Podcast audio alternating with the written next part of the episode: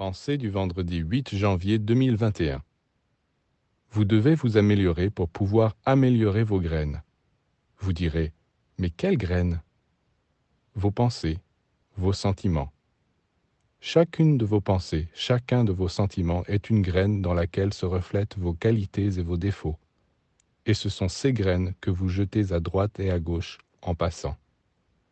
Dans le plan astral, dans le plan mental, il existe des terrains où tombent toutes ces graines, et un jour, quand vous irez visiter ces régions, vous demanderez Mais qu'est-ce que ces chardons?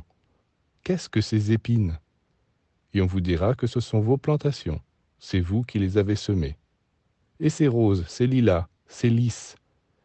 Eh bien, là aussi, on vous expliquera que c'est votre travail, les bonnes pensées et les bons sentiments que vous avez répandus autour de vous.